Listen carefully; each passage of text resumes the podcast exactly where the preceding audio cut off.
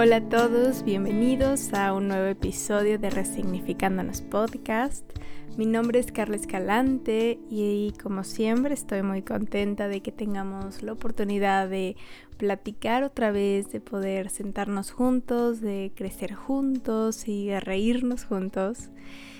Y para ello, para que podamos acercarnos cada vez más a las risas y a pasarla cada vez mejor, vamos a platicar de, algo que a todos nos va a servir, que con independencia de qué tan fuerte esté tu autoestima el día de hoy, estoy segura de que lo que vamos a estar platicando en este día te va a servir, te va a ayudar y va a contribuir a que esa autoestima pueda mantenerse de esa forma a través del tiempo.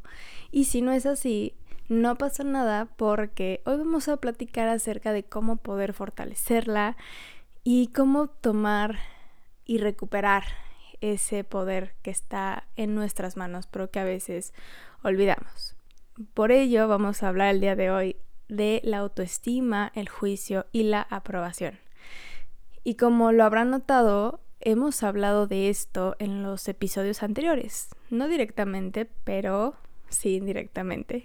Y han visto la importancia que tiene esto, estas tres variables, cómo juegan un papel tan importante en nuestra vida, cómo vamos a actuar y y cómo vamos a vivir las cosas.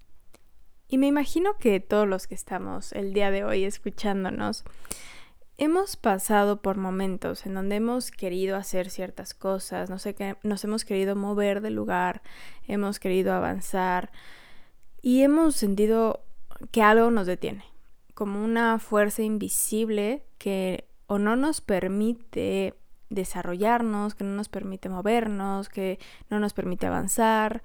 Y no sabemos qué, simplemente hay algo que me lo impide.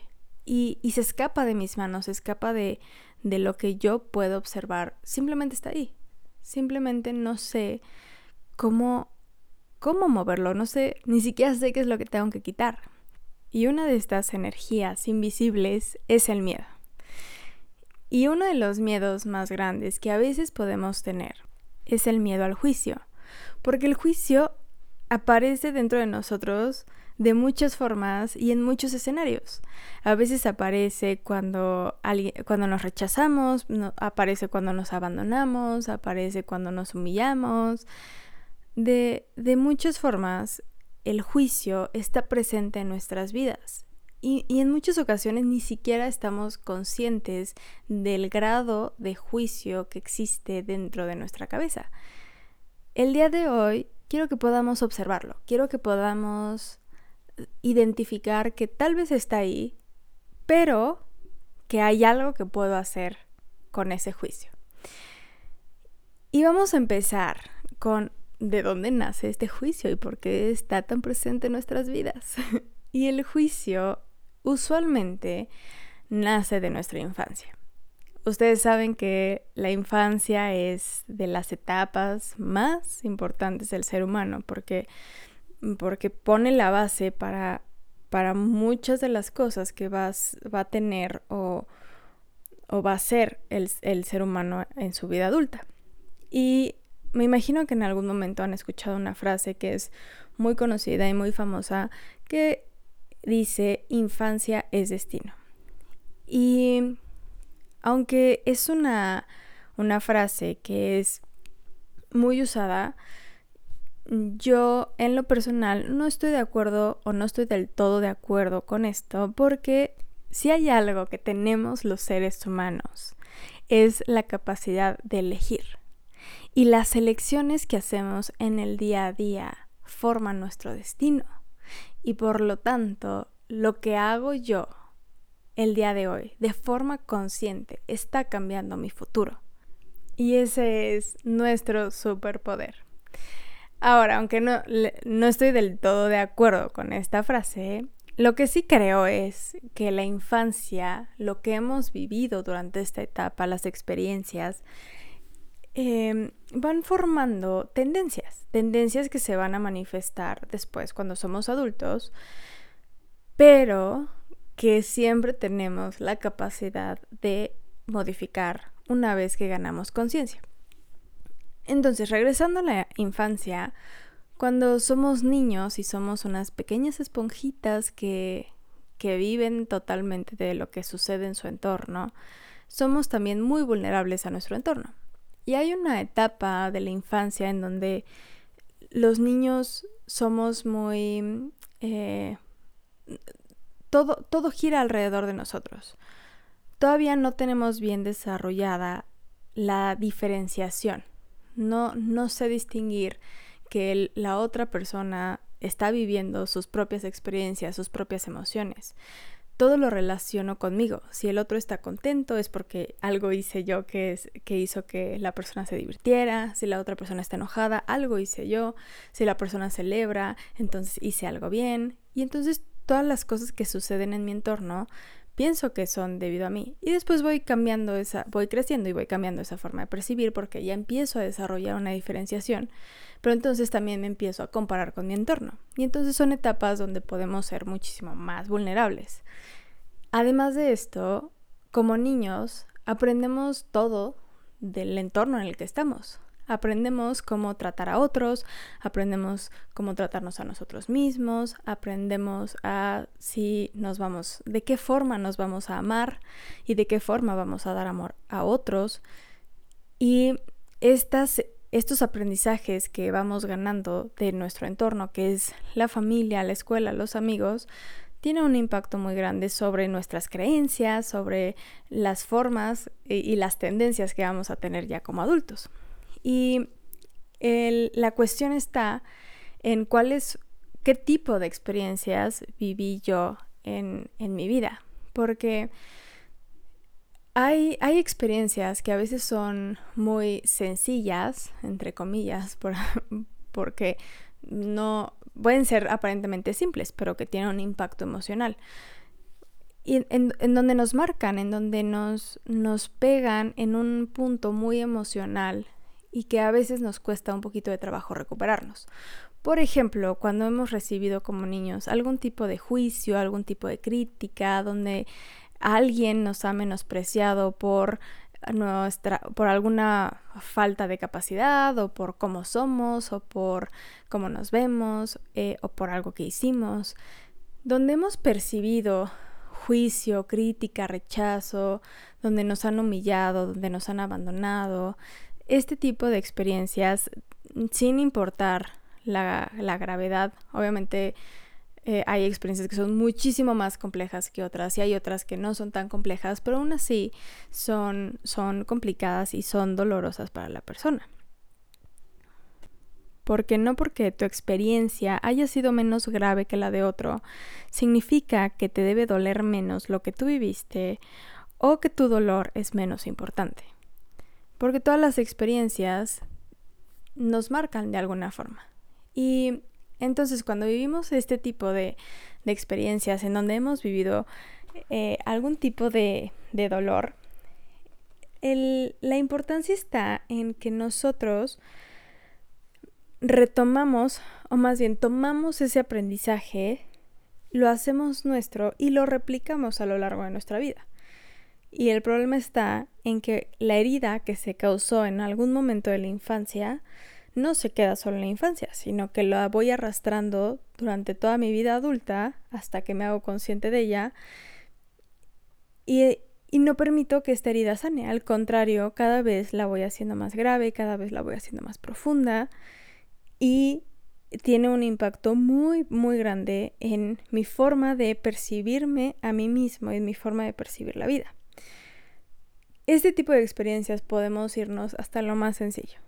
Eh, podemos irnos a experiencias del tipo eh, hice un dibujo por el cual yo estaba muy emocionada y, o, muy emocionado y se lo enseñé a alguien, a una maestra, a algún amigo, a mi papá, a mi mamá, a mis abuelos, a quien sea, a una persona cercana a mí.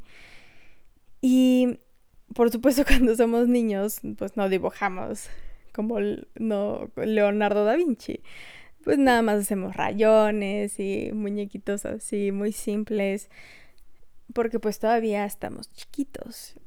Y cuando hacemos esto con mucha ilusión, porque esa es nuestra obra de arte en ese momento, y, y tenemos pues mucho amor por lo que hicimos y recibimos una respuesta que, que nos hace daño, una respuesta que fue una crítica, que nos eh, hicieron alguna cara, que nos menospreciaron, que parece que no les importa, eso nos, nos duele.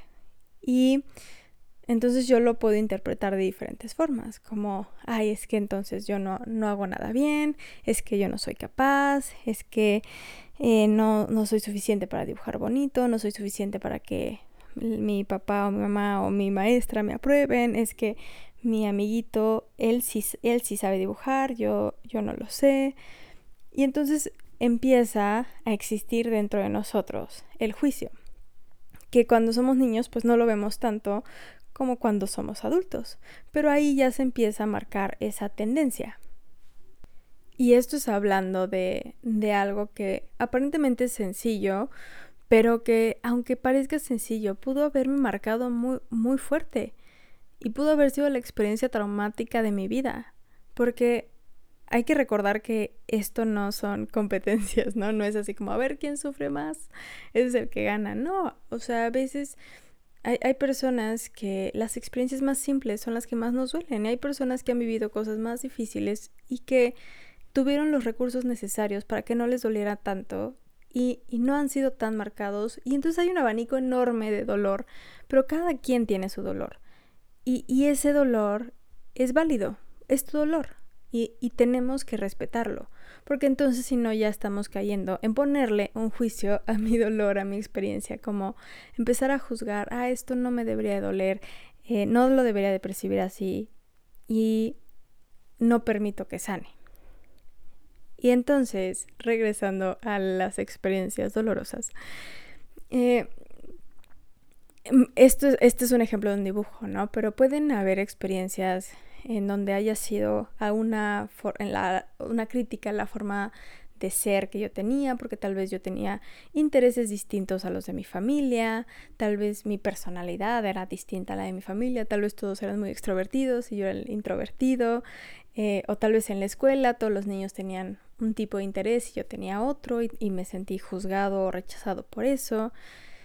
Y entonces arrastro ese aprendizaje.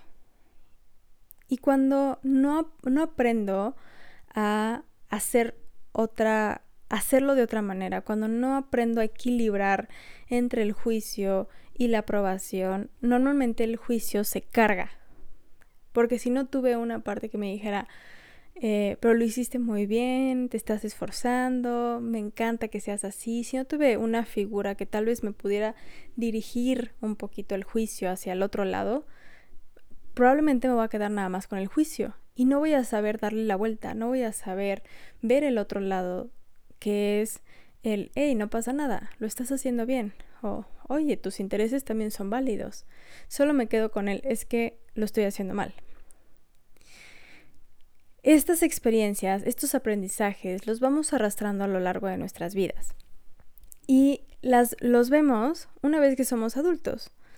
Y a veces nos cuesta un poquito más de trabajo observarlos, pero el punto es verlos. No importa cuándo, el, el, trabajo es que podamos observarlos para que podamos cambiarlos.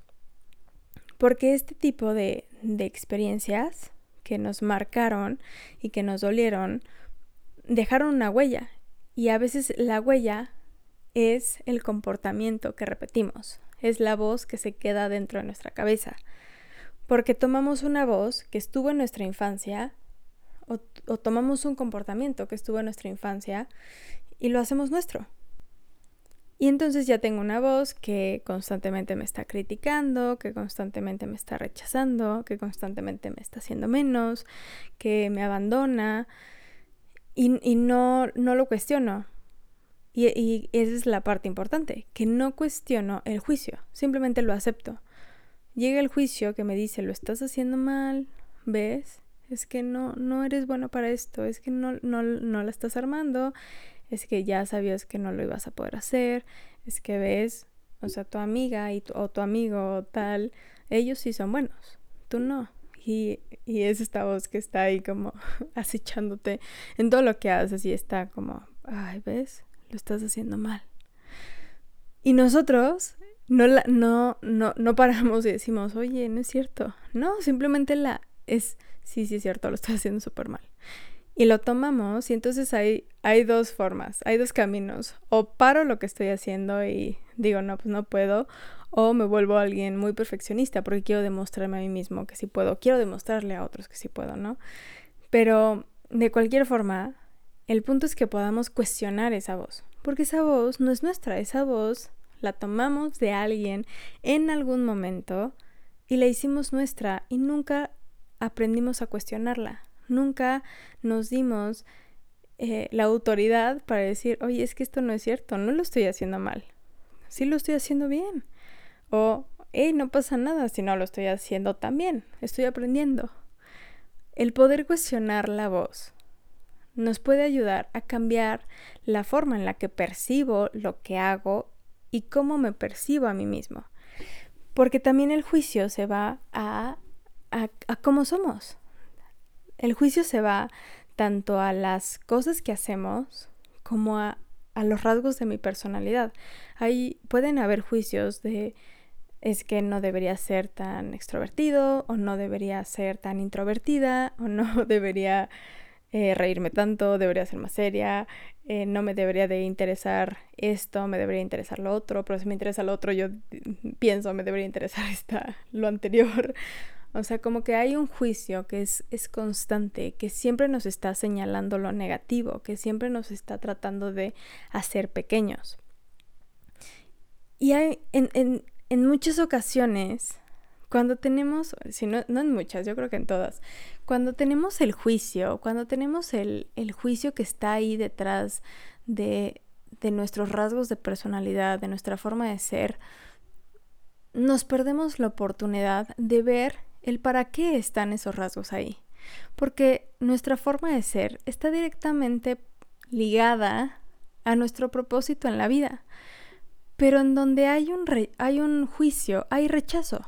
Y donde hay rechazo, no voy a tener la oportunidad de observar y de ganar el aprendizaje y tomar el potencial de esos rasgos de mi personalidad y poder destacarlos, poder guiarlos porque en muchas ocasiones nuestros rasgos de personalidad sobre los que más tenemos juicios no es que los rasgos sean malos por sí mismos, sino que están mal enfocados.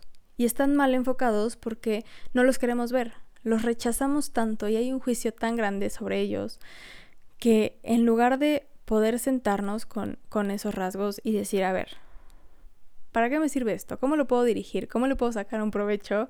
Simplemente trato de esconderlo y lo meto al closet y lo tengo ahí escondido. Y entonces nunca me doy la oportunidad de darme cuenta de que probablemente ese rasgo que trato de esconder toda mi vida es uno de los rasgos más importantes y de los que más me van a servir para lo que yo quiero hacer. El punto es saber dirigir nuestros rasgos. Porque, por ejemplo, si yo tengo un juicio sobre, eh, no sé, yo soy una persona que me encanta la limpieza y me encanta el orden, y tengo un juicio sobre eso. Y siempre me estoy diciendo, ay, es que Carla no debería ser así, es que ve, tú siempre quieres tener todo limpio y es que por eso nadie te va a querer. ¿No? entonces, claro, aquí tengo un juicio que es muy fuerte. Tanto que ya lo estoy poniendo sobre mi valor personal, ¿no? Yo no valgo. Nadie me va a querer por este rasgo de personalidad. Cuando en realidad este rasgo puede ser algo padrísimo para mí. Porque puedo tener un negocio de limpieza, puedo tener un negocio para de, de los que ordenan tu casa y que está súper padre y la gente me puede pedir consejos y soy una persona muy organizada o puedo trabajar en una área en donde pueda tener orden y puedo ayudar a las personas a encontrar orden en sus vidas. Entonces el rasgo no es malo por sí mismo, sino que tal vez lo estaba enfocando negativamente o lo estaba enfocando en un lado en el que no me estaba sirviendo tanto. Pero cuando me siento con él, le quito el juicio, entonces puedo aprobarlo, puedo aceptarlo y puedo empezar a quererlo. Y cuando puedo querer los rasgos que me componen, me puedo querer a mí. estos rasgos, estas, no estos rasgos, estas frases más bien, las frases que tenemos continuamente acerca de nosotros forman creencias. Y también las creencias a veces están desde que nosotros somos pequeños o se van formando a lo largo de nuestra vida, porque las creencias se pueden formar por experiencias, por la repetición continua de algo, tanto de una conducta como de una frase, eh, de, lo, de las de lo que vemos y de lo que vivimos y lo que escuchamos en nuestra sociedad, de nuestra familia, las frases, de las experiencias que tuvieron incluso mis abuelos, mis tíos, mis bisabuelos, mis papás, y, y yo voy arrastrando esa información. Y hay muchas creencias que son inconscientes. Y si cuando yo estaba niño las personas cercanas a mí en algún momento me dijeron que no podía o que no era bueno para eso o que no iba a poder nunca o que era tonto o que era fea o cualquier tipo de frase que por supuesto es un poquito fuerte y violenta o que yo incluso no, no necesité que alguien me lo dijera, sino que yo lo asumí de alguna forma porque tal vez eh, mis amigos elegían más a, a mi otro amigo que a mí y entonces yo me sentí menos, entonces asumí que yo no era tan valioso como mi amigo, que yo no era tan inteligente o no era tan divertido y entonces ya, ya hice un juicio sobre mí mismo eh, o siempre elegían a mi amiga, entonces pienso que ella estaba más bonita que yo o que ella era más eh, simpática que yo, en fin. El punto es cómo interpreto las cosas o qué fue lo que me dijeron, pero va formando una creencia. Y, el, el factor importante de las creencias es que como están en el inconsciente muchas de ellas, el inconsciente siempre nos trae experiencias para validar nuestras creencias. Entonces pasa la experiencia para que nosotros podamos decir, ah, ya viste, esto que creo sí es cierto. Cuando no es que lo que tú creas es cierto, sino que tu creencia te está generando esas experiencias. Y entonces si puedo cambiar mis experiencias, puedo cambiar mis creencias. Y viceversa. Porque muchas veces pasan cosas en mi vida en donde yo constantemente estoy reafirmando es que sí, no pude, es que sí, no soy capaz, es que sí, no soy, no me eligen a mí porque yo no soy tan divertida o tan divertido. Pero no es, no es eso, es simplemente que no te has cuestionado esa creencia, que no nos damos el tiempo para darnos cuenta de que está esa creencia ahí y que muchas veces es ilógica que muchas veces no nos sirve para nada y que está basada en una completa y total mentira, pero que lo creemos. Entonces, hay que intentar ver qué es lo que nos estamos repitiendo siempre. Nuestra tarea importante aquí es que podamos ver cuáles fueron las experiencias que me dañaron en algún momento de mi vida y cómo es que el día de hoy yo sigo repitiendo en mí mismo esas experiencias, esas conductas, esas frases. ¿Cómo es que yo me sigo lastimando de la manera en la que alguien me lastimó en algún momento? Porque e, e, es algo que pasa y la mayoría de nosotros lo hacemos, lo hacemos de forma inconsciente. Si alguien emitió un juicio, yo aprendo a emitir, emitir juicios. Si alguien me rechazó, yo aprendo a rechazar partes de mí. Si alguien me abandonó, tiendo a abandonarme en momentos, en las cosas que me gustan, en circunstancias, eh, aspectos de mí las tiendo a abandonar. Y, y si nosotros podemos darnos cuenta de esto, podemos cambiar. Y cuando cambiamos, nos damos la oportunidad de sanar y tener una vida distinta. Estamos cambiando nuestro futuro. Ahora, si yo constantemente me estoy juzgando, por supuesto, no hay espacio para la aprobación. Porque donde hay juicio, es muy raro que haya aprobación, ¿no? Lo que les decía, si yo hay un juicio sobre mis rasgos de personalidad y hay un rechazo acerca de ellos, es muy poco probable que pueda aceptarlos porque pues no los, ni siquiera los quiero ver. O sea, los empujo y los hago hasta allá. Es como, son enemigos, no se llevan nada bien el, el juicio y la aprobación. Son así como que ni siquiera quieren, o sea, si van a la misma fiesta no se aguantan, no, alguien se va. Y si yo tengo un juicio constante sobre mí, sobre lo que hago, entonces probablemente no tenga una aprobación. Y cuando no hay una aprobación interna, me voy a obsesionar con la idea de que alguien me haga, me convenza, más bien, que alguien me convenza de que sí valgo. me, voy a obsesionar con que los otros me aprueben para yo al menos tener una sensación de aprobación. No voy a sentir lleno, pero al menos tengo una pizquitita que de alguna forma me trae, ¿no? Un poquitito de, de tranquilidad momentánea. Pero es muy fugaz. Es muy fugaz porque te dura el un minuto. El minuto en el que alguien te dice algo bonito y luego va. Es, es fugaz. Entonces, me obsesiono con esa idea. Me obsesiono con que los otros constantemente me, me, hagan sentir valioso, me hagan sentir que puedo, me hagan sentir que, que no estoy mal. Pero como las personas no están a cargo de eso, porque las, pues cada quien está a cargo de sí mismo, eh, va a ser muy difícil sostenerlo, va a ser muy difícil que, que yo pueda encontrar esa, esa tranquilidad de afuera. No, no va, no va a estar. Porque nadie va, va a estar todo el día diciéndome que sí valgo. Mm, a menos de que lo contratemos. Pero aún así, aunque así fuera, no lo creeríamos, lo pondríamos en duda. Porque dentro hay una creencia de que no soy suficiente, dentro de mí hay una creencia de que no soy valioso. Y entonces por mucho que la otra persona me lo diga, hay una parte de mí que no lo cree, que lo pone en duda. Entonces por un momento me sabe bien, pero después se va, porque regresa él, es que esto no es cierto, es que no soy valioso. Y pues es, es, es difícil, es difícil vivir con eso porque no te llena y hay un vacío muy grande dentro de nosotros cuando esto ocurre. La buena noticia es que como es algo que está dentro, también nosotros podemos cambiarlo, nosotros podemos ganar aprobación, pero para eso tenemos que aprender a bajar el juicio, tenemos que aprender a tener otro tipo de voz, porque les decíamos ahorita de esta voz que tomamos de, nuestra infancia, que tomamos de alguna persona y, la hicimos nuestra y no la cuestionamos. Y es momento de cuestionarla. ¿Qué pasa si, si podemos aprender a cuestionar esta voz? Imagínense que cada vez que esta voz perseguidora que nos está señalando nuestros errores, que nos está diciendo, ves, lo estás haciendo mal acá, es que ves, no, no eres tan buena o no eres tan bueno, pudiéramos detenerla y decir, hey, sí lo estoy haciendo bien.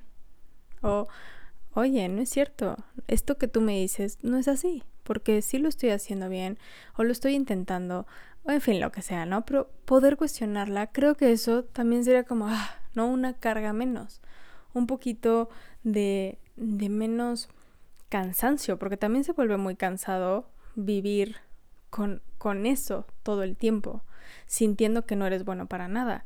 Porque cuando sentimos esto, es un desgaste enorme, porque por un lado está el juicio, que nos está atacando constantemente. Pero por el otro lado está la necesidad de aprobación, que también nos cansa porque la queremos. Pero como no se llevan y se pelean todo el tiempo y no quieren estar juntas, hay un choque muy grande, hay una fricción. Pero nosotros no vemos eso, lo único que vemos es enojo. Ese es el resultado de.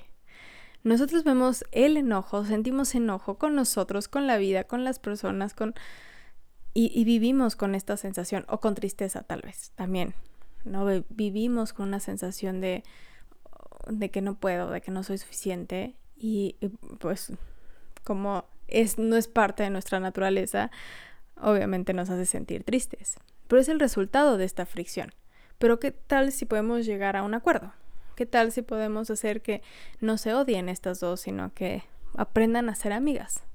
O al menos a que puedan convivir en la misma fiesta, donde aparece la, el juicio y, que la aprobación diga, oye, o sea, entiendo lo que dices, pero a ver, tranquilo. O sea, ¿de dónde vienes tú?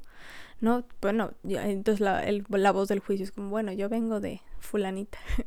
y entonces la aprobación, ah, bueno, bueno, pero es que fulanita tenía sus experiencias y no lo, no lo dijo de esta manera, yo creo que sí lo estamos haciendo bien, ¿no? Y entonces como que ya empiezan a dialogar y se empiezan a llevar bien, entonces ya nosotros por el resultado de esto estamos mucho más tranquilos.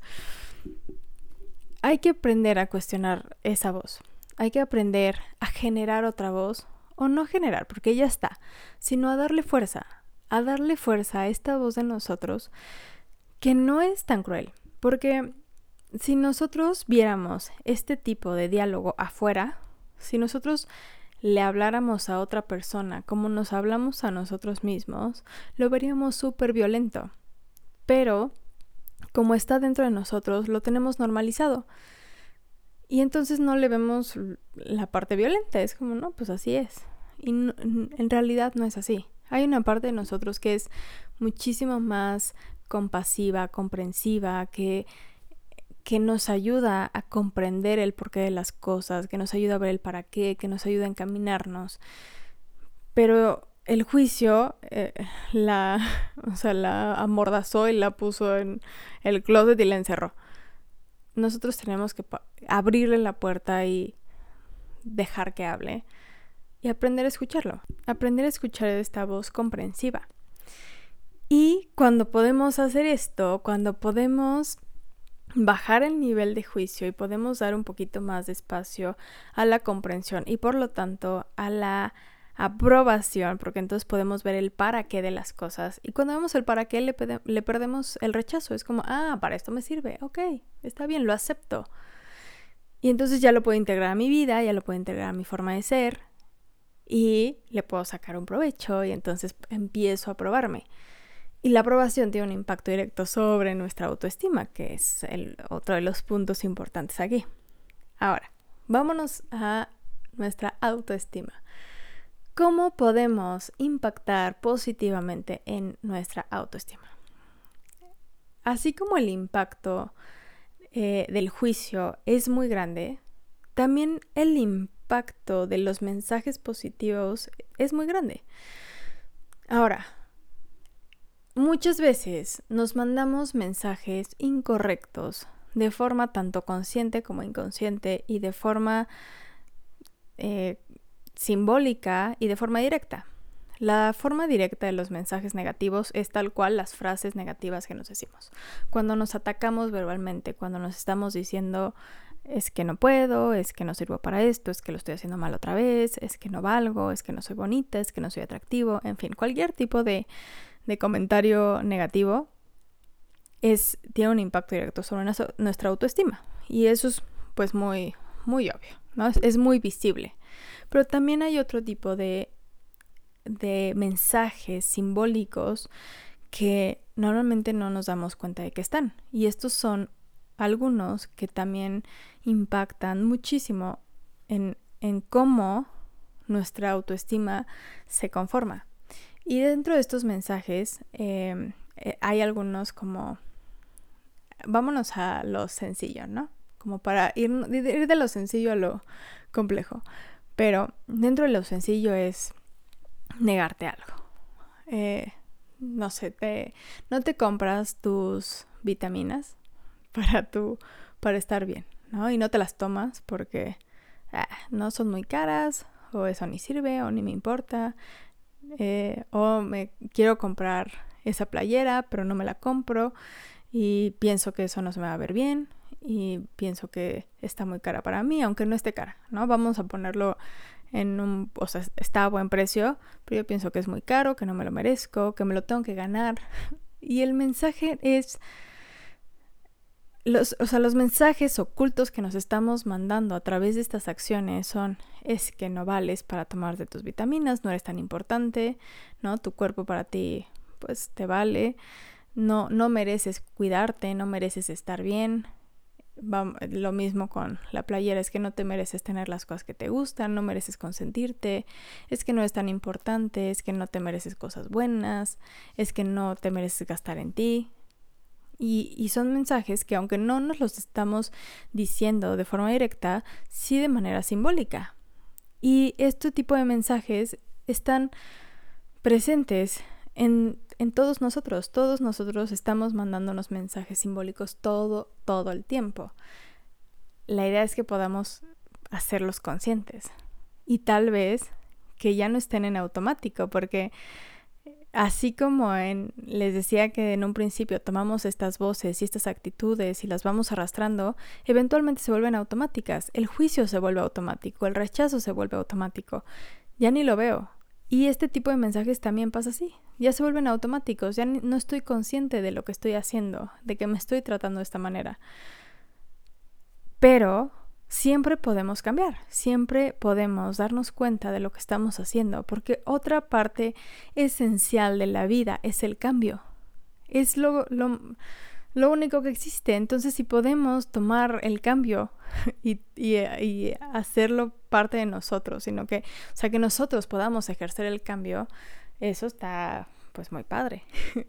Entonces, ver los actos simbólicos que hago, que son negativos, si cuando no me, no, no como, o sea, como muy mal, no como todo el día, o como estoy comiendo mucha chatarra y el mensaje que me estoy diciendo es que no merezco cuidarme, que mi cuerpo para mí no es importante.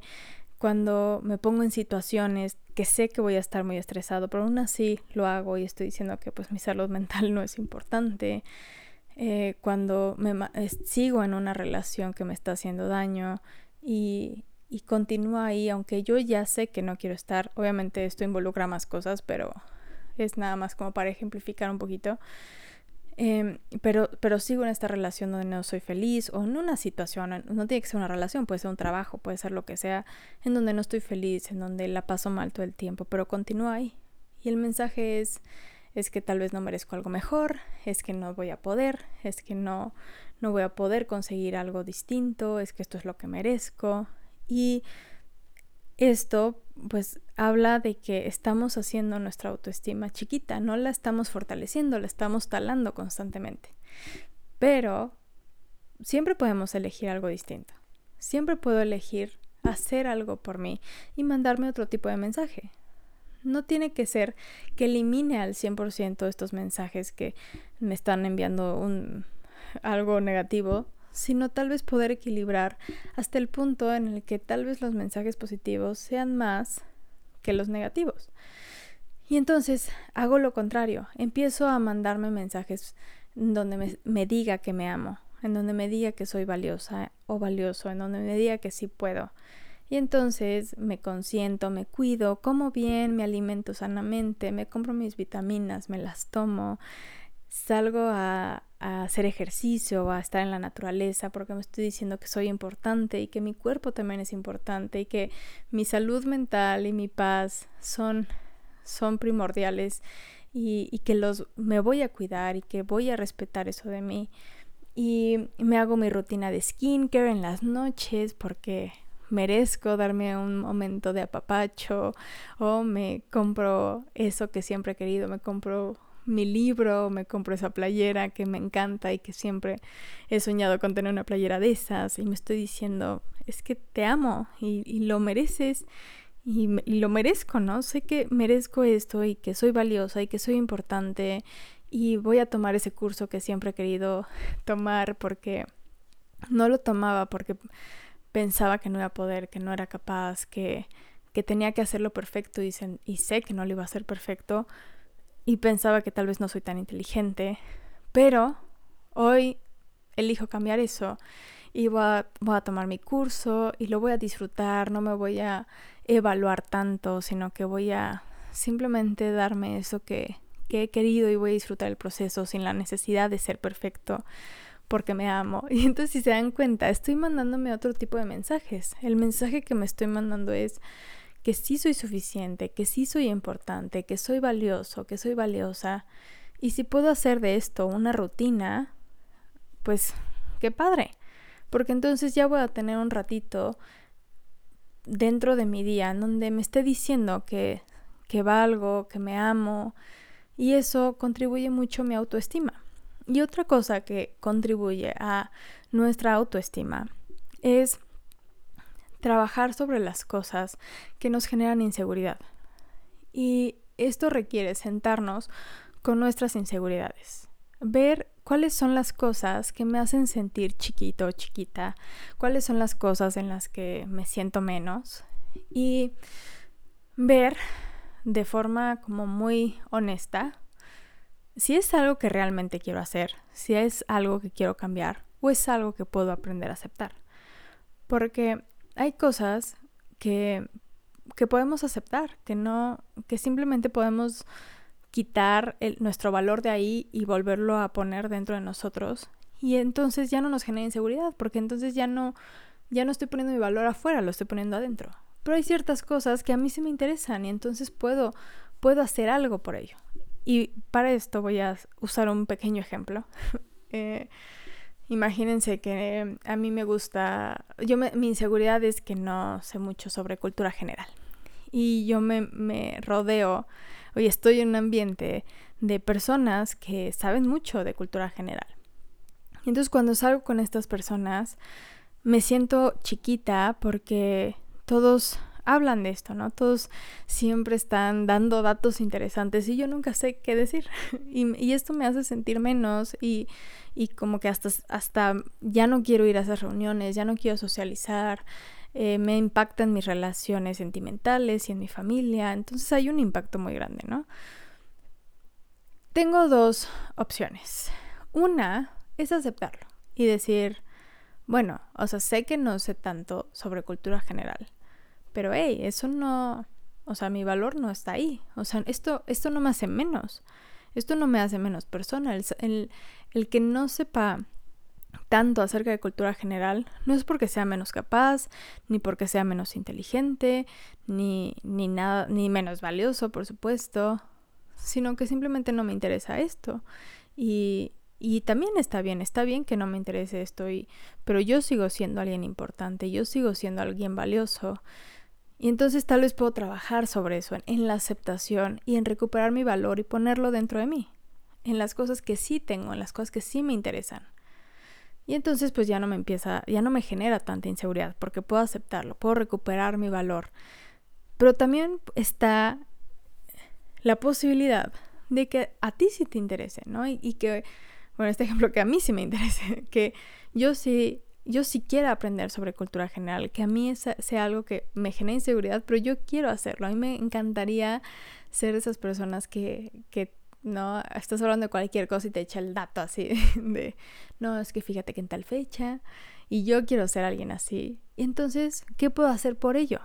Ah, bueno, entonces me voy a comprar mis libros y voy a ver documentales y voy a eh, platicar más con personas para tomar más datos y entonces el trabajar sobre esa inseguridad, el hacer algo por ello, me da el poder.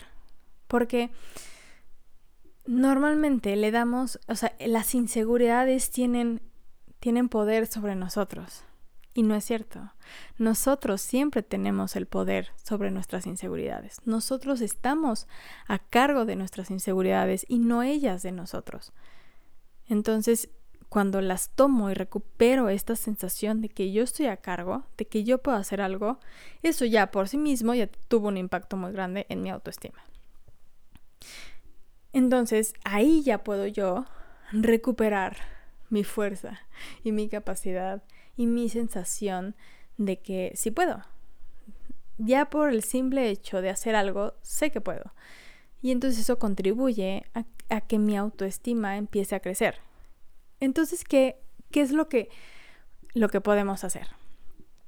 Uno, darnos cuenta de cuáles fueron las experiencias de mi vida que me hicieron daño, cómo es que yo lo estoy replicando hoy en día y que yo pueda darme cuenta de que lo puedo cambiar, que yo puedo hacer algo distinto hoy, que hoy esté en mis manos hacer algo diferente, de que hoy esté en mis manos ser un adulto distinto, de que hoy esté en mis manos tratarme mejor y darme aquello que necesito, porque muchas veces el juicio no es lo que necesitamos. En algunos momentos puede servirnos para darnos cuenta de, ah, bueno, en esto sí estoy fallando un poco, eh, no podría mejorar en esto, pero no siempre, no todo el tiempo, no todo el tiempo es funcional.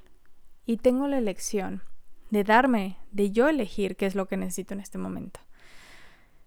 y poder empezar a darme un poquito más de aprobación, hacer crecer esta voz que, que me dé un, más apoyo, que me, que me dé más comprensión y más fuerza para guiarme y, y darme la fuerza necesaria para avanzar hacia las cosas que quiero hacer. Porque donde hay aprobación, no queda espacio para el daño que pueda hacer el juicio externo. Y hago un paréntesis aquí. Eh, cuando tengas un miedo de que alguien te pueda juzgar acerca de algo, es probable que tú ya estés emitiendo ese mismo juicio sobre ti. Y que el juicio que tienes miedo que el otro haga no es del otro, es de ti mismo. Y entonces, cuando tenemos este espejo tan grande, podemos darnos cuenta de dónde está el juicio, por qué está ahí y poder cambiarlo. Poder tener esta otra voz que diga, ah, bueno, no, pero no es cierto, esto es falso, ¿no? Cuestionarlo, cuestionemos, cuestionémonos lo que nos decimos. Démosle fuerza a la otra voz, démosle fuerza a la aprobación. Y siempre desde un lugar de amor. Acuérdate que de en donde hay egocentrismo, no hay amor propio. Esto hagámoslo desde un lugar de amor, no de ego. Y veamos cuál es el mensaje que me quiero mandar el día de hoy. ¿Qué es lo que el mensaje que, que quiero enviarme y decirme? ¿Y qué acción puedo tomar para decirme eso?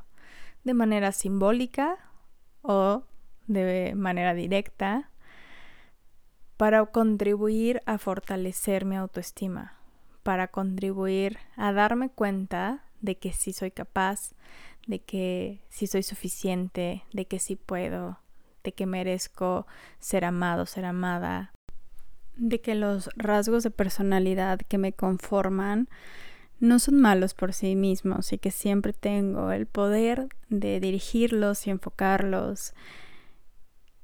Y también tengo la elección de poner en duda los juicios y elegir un discurso distinto, de elegir el discurso que necesito el día de hoy. ¿Qué es lo que necesito en este día? ¿Qué, ¿Cuál es el mensaje que necesito enviarme? ¿Qué necesito escuchar de mi parte? ¿Qué necesito hacerme sentir? Sea cual sea el mensaje que tú quieras enviarte hoy, vamos a hacer algo por nosotros, vamos a cuidarnos, vamos a apapacharnos, vamos a, tener un acto de, amor, vamos a trabajar tal vez sobre esas áreas o, o vamos a darnos cuenta de que probablemente ese juicio que hemos guardado durante mucho tiempo no es real. Y pues ya me contarán, ya me contarán después cómo les fue. Muchas gracias por acompañarme el día de hoy. Espero que este episodio te ayude a contribuir a tu bienestar. Y recuerda que puedes meditar conmigo en mi canal de YouTube como Resignificándonos. También me puedes seguir en mis redes sociales igual como Resignificándonos y visitar mi página web www.resignificándonos.com. Nos vemos en el próximo episodio. Que tengas muy bonito día, muy bonita tarde, muy bonita noche y nos seguimos escuchando.